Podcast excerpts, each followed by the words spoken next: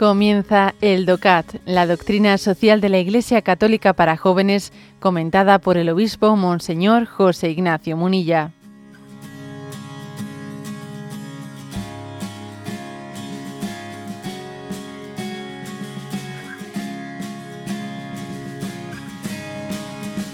Punto 249. ¿Cómo debería actuar Europa los emigrantes desde la perspectiva de la unidad de la familia humana? Y la respuesta es la siguiente. Los estados de Europa frecuentemente rechazan a los inmigrantes o incluso pasan por alto la vulneración de los derechos humanos. Son así muchos los que mueren ahogados al intentar pasar de África a Europa, los que tras su llegada son deportados a indignos campos de refugiados y los que a menudo son repatriados sin ni tan siquiera haber revisado cuidadosamente su estatus legal. Según el parecer cristiano, sin embargo, estas personas no son simplemente ciudadanos de un país concreto, sino miembros de la familia humana. Existe por ello el deber moral de garantizar asilo a todos aquellos que sufran la persecución en, en sus países de origen o vivan en un estado de necesidad existencial. Nadie abandona su hogar sin un motivo hasta que no exista una auténtica colaboración internacional que contribuya al desarrollo de todos los pueblos. Seguirá habiendo quien parta hacia Europa en busca de una vida mejor.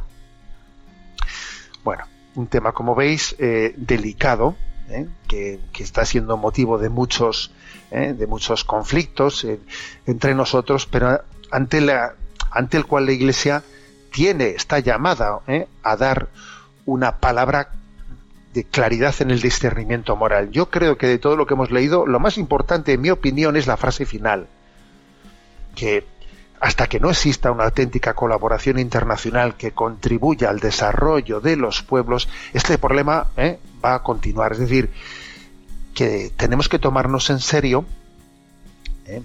A la hora de decir, bueno, ¿y qué hacemos con las políticas migratorias? En primer lugar, todo el mundo tiene derecho de, poder llevar adelante su vida en su país natal, en su país de origen y en la, y en la cultura en la que ha nacido. ¿eh? Y si en el momento actual se están produciendo estos flujos migratorios, claro, las causas son muchas, también muchas veces son las guerras, ¿eh? las guerras, nunca como ahora se habían producido estos fenómenos migratorios en la me refiero en las eh, cuantitativamente no como como ha ocurrido en este momento no pero es verdad que las guerras lo provocan. También hay también el, el hecho de que los medios de comunicación tengan interconectado el mundo. Pero sobre todo hay un tema que es clave no que son las desigual las injustas desigualdades entre los pueblos. Habéis escuchado en más de una ocasión que yo creo que no tenemos derecho a quejarnos, ¿eh? a quejarnos de que haya flujos migratorios desproporcionados, mientras que nosotros no nos hayamos tomado en serio eh, el compromiso de ayuda internacional para el desarrollo de todos los pueblos. Por poner un ejemplo, ¿eh? el famoso 0,7% del compromiso del compromiso internacional de demos el 0,7% del Producto Interior Bruto de todos los países ricos para que los países pobres se pueda generar. Eso, eso ha sido un auténtico, o sea, pues una promesa incumplida, eh, ya tradicionalmente incumplida. Son poquísimos los países que la cumplen. Se pueden contar con los dedos de una mano. Y alguno dirá, sí, pero ese dinero lo envías allí y todo es para la corrupción. Un momento, yo sé, ese dinero lo, lo puedo enviar allí y también me puedo buscar instituciones que lo canalicen. ¿eh? Igual pues puedo hacer que sean instituciones privadas los que, ¿eh? los que lo gestionen.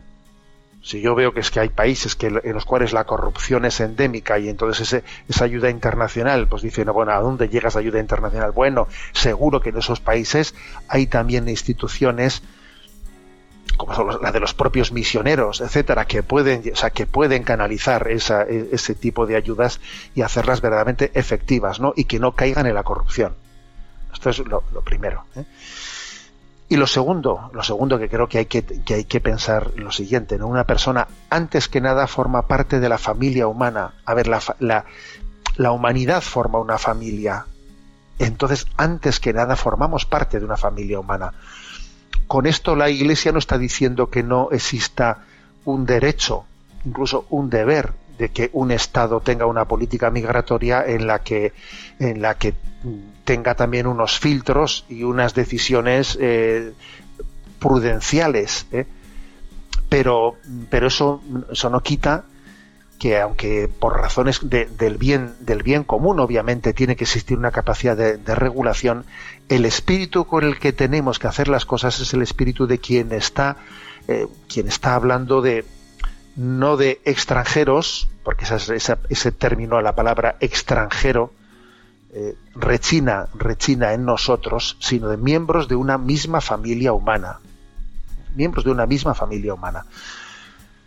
El el, criterio de reunificación familiar tiene que ser prioritario entre nosotros. ¿eh?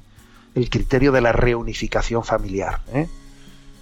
el hecho de decir, a ver, eh, que es clave decir cómo, cómo hacemos la política migratoria de manera que las familias estén, estén unidas, estén unidas. Ese quizás tenga que ser uno de los primeros criterios, la reunificación familiar, ¿no?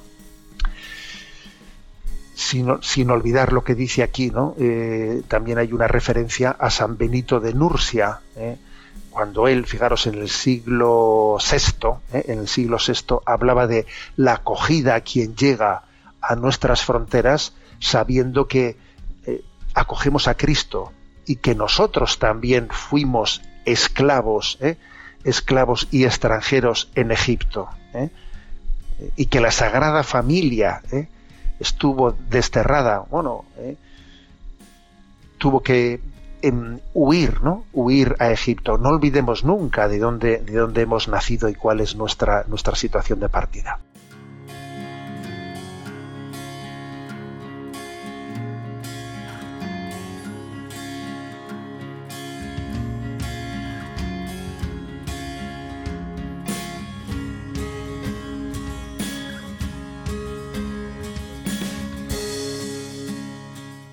Has escuchado el DOCAT, la doctrina social de la Iglesia Católica para jóvenes, comentada por el obispo Monseñor José Ignacio Munilla. Encuentra todos los audios en radiomaria.es.